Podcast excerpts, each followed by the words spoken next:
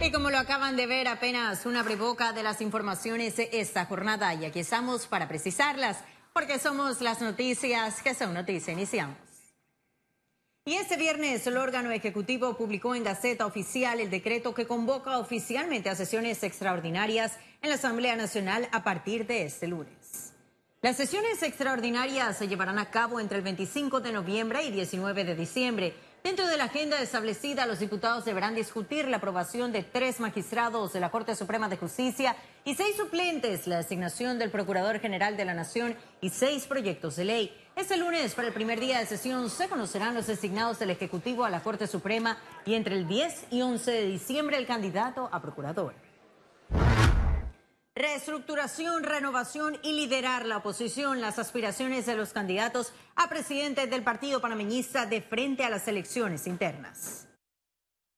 En las últimas elecciones, el panameñismo obtuvo solo 10% de los votos para su candidato presidencial y 8 curules en la asamblea. Para José Isabel Blandón, el resultado representa una oportunidad. En primer lugar, el Partido Panamista tiene una gran oportunidad porque es el primero de los partidos tradicionales que va a pasar por un proceso de reestructuración.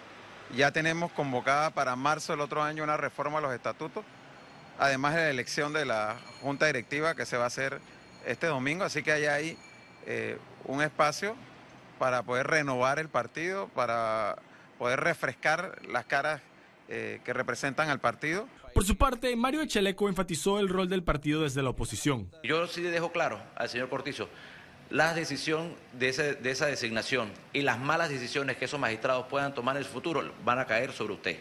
O sea que sea muy responsable a la hora de definir y designar esos magistrados, porque después no vamos a poder culparlos a ellos. Las cosas que ellos hagan van a ser responsabilidad de usted. Este domingo, el panameñismo elegirá a sus nuevos directivos, quienes tendrán la responsabilidad de reorganizar y llevar a cabo el proceso de reestructuración de los estatutos que llevará a cabo en marzo de 2020. Para Econews, Luis Eduardo Martínez.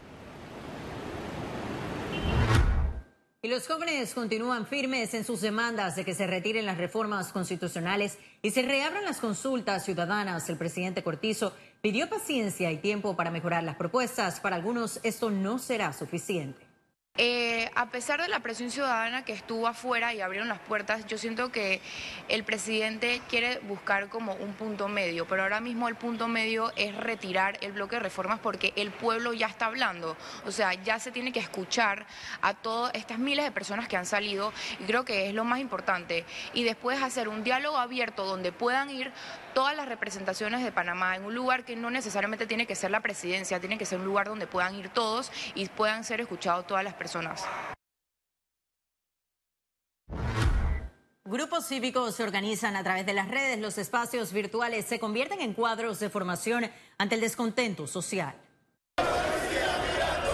Las protestas en contra de las reformas constitucionales sorprendieron a muchos por su poder de convocatoria.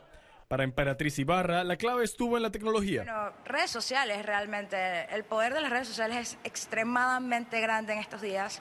Y a través de ver los posts, ver los, las situaciones en el interior del país y ver que esas mismas situaciones estaban replicando en la ciudad, eh, ver que nuestros gobernantes tanto del gobierno pasado como de este, no estaban respondiendo a las necesidades que estaban siendo presentadas y que no estaban consultando sobre todo. Los espacios virtuales en la lucha cívica cobran cada vez más importancia. Precisamente uno, los medios tradicionales, digamos, se han quedado un poquito atrasados en el tema de movilidad y de rapidez. Las redes sociales obviamente eh, pueden llegar mucho más rápido a las personas. Eh, la idea eventualmente, las redes sociales obviamente tienen una limitante que no llegan a todos los ciudadanos, entonces la idea eventualmente también es como mirar a ver cómo puede salir para que el ciudadano no solo esté informado, sino que tome acción sobre los problemas que tiene el país y empoderar al ciudadano para decirle, mira, no solo tienes este problema, sino esta es la manera en que puedes solucionar tu problema. Esos portales han fungido como medios de información, educación, pero también para movilizar a las personas a manifestarse. Abrimos un grupo de WhatsApp, todo comenzó un grupo de WhatsApp, abrimos el grupo de WhatsApp y allí se decidió hacer un grupo de sal de las redes, hicimos la cuenta de Instagram y posteamos y convocamos a todas las manifestaciones que se están haciendo. Sal de las redes es porque eso es lo que queremos, es nuestro objetivo, que la gente salga de las redes, participe y que no solamente el 5 de mayo hagan un acto cívico, sino que lo hagan... Eh, siempre, o sea, en el quinquenio que lo hagan, que demuestren su patriotismo de esa manera. Las herramientas digitales han ampliado el campo de conversación y conexión social, generando un aporte significativo a la democracia nacional. Para Econews, Luis Eduardo Martínez. Economía. Y banqueros aseguran que la colocación de 1.300 millones de dólares en mercados capitales abre la capacidad de deuda del país.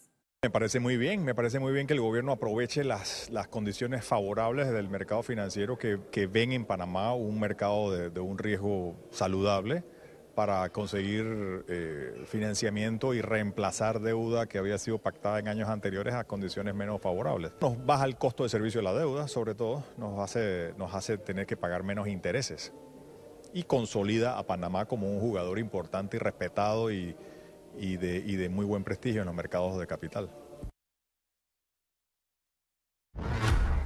Y con la pérdida de donaciones del municipio de Panamá, las organizaciones no gubernamentales requieren planificar sus objetivos y actividades del 2020 para garantizar su recaudación, eso lo advirtió un especialista.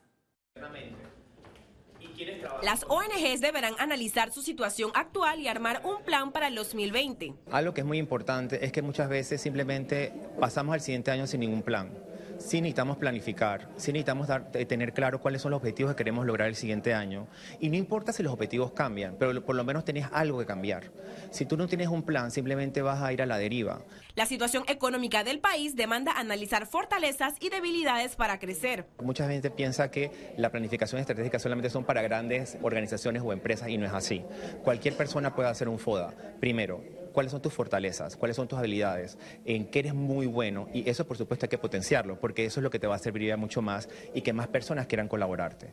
En el área de las debilidades sí tienes que mitigarlas y tienes que eh, convertir esas debilidades poco a poco en oportunidades para que se vuelvan entonces eh, se vuelvan fortalezas. Como parte de su programa Aliarse, Estratego realizó el taller Planificación y Recaudación en tiempos difíciles. Sabemos que, que es un tiempo duro para las empresas, para el país pero para las organizaciones eh, que trabajan en responsabilidad social, no importa cuál sea eh, la causa a la que se dedican, eh, se ven enfrentados a, temas económicos y, se les dificulta la recaudación. La reinvención y búsquedas creativas de fondos parecen ser la alternativa ante la pérdida de donaciones del municipio de Panamá a las ONGs. Ciara Morris, Econews. Y los lagos Alajuela y Gatún continúan por debajo del nivel guía de agua. El Canal de Panamá informó que durante la última semana el embalse de Alajuela volvió a descender de su nivel de referencia para la fecha. Eso producto de las bajas lluvias registradas a nivel nacional, incluida la cuenca hidrográfica del canal. A las 7 de la mañana de ese viernes, Alajuela registró 74.16 metros, inferior a su guía de 74.39, mientras que el embalse de Gatún estuvo en 25.16 metros con respecto a los 26.68 de su guía. Y la Asociación Panameña de Exportadores y Holanda House firmaron un convenio para aumentar exportaciones. Ese acuerdo también fomentará la organización conjunta de misiones comerciales el presidente de APEC, Rosmer Jurado, recordó que Holanda es el primer socio comercial de Panamá y nuestro principal destino de exportación.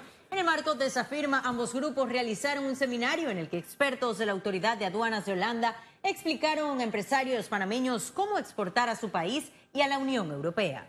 Holanda se mantiene como el principal socio comercial de Panamá y eso nos va a permitir eh, que pues, tengamos un poco más de comercio que podamos aumentar las relaciones eh, entre ambos países y nosotros eh, parte de las actividades que vamos a hacer incluyen una misión comercial que vamos a estar estableciendo para finales de abril del próximo año. Que, que mejor eh, que, es organizar eventos juntos como este, intercambiar experiencias y, y también informar a la gente de las oportunidades, especialmente las empresas panameños, de, de, de qué oportunidades hay en Holanda porque aunque es el país número uno, todavía hay mucho más oportunidades para empresas panameñas y les queremos ayudar.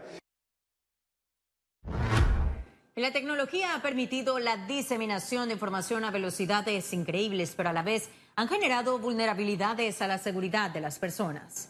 Se estima que para el 2020 95% de los casos de fraude, extorsión y secuestro de información digital serán producto de vulnerabilidades causadas por los mismos usuarios. Elifaz, que especializa en el tema, sugirió durante el simposio de seguridad de la información de la Asociación Bancaria que la clave para la protección es el sentido común. Claro, algunos riesgos que vemos es estar hablando con alguien que no es el que dice ser. Entonces pueden pasar fraudes, puede pasar extorsión, puede pasar secuestros. Eh, las redes sociales hoy en día son como eh, una jungla donde todavía no hay un orden per se. Entonces uno tiene que usar mucho sentido común para pensar con quién está hablando, de qué manera me estoy comportando y si lo que estoy haciendo puede en el futuro ser usado en mi contra. Es muy importante eso. Y este viernes bajaron los precios de las gasolinas y el diésel. A continuación tenemos el detalle. La gasolina de 95 octanos ahora tiene un valor de 787 centavos el litro, una baja de 0.016 centavos.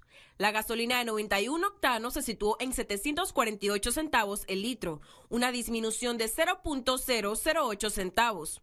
Y el diésel quedó en 708 centavos el litro, una baja de 0.008 centavos. Y ahora sí ha llegado el momento de conocer un resumen de la jornada bursátil de este viernes 22 de noviembre. Iniciamos.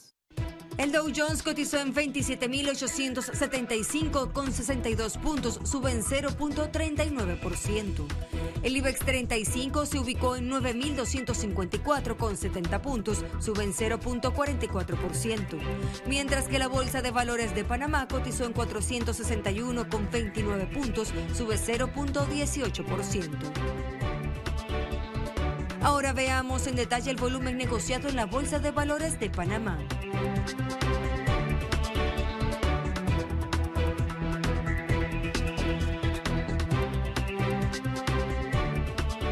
Total negociado 4.808.644 con 68 centavos. Y en breve estaremos de regreso con las notas internacionales. Pero recuerde, si no tiene oportunidad de vernos en pantalla, puede hacerlo en vivo desde su celular a través de una aplicación destinada a su comodidad y es Cable On The Go. Solo descárguela y listo. No se vayan, que en breve estaremos de regreso con mucho más de la emisión de hoy de Econios. Ya volvemos.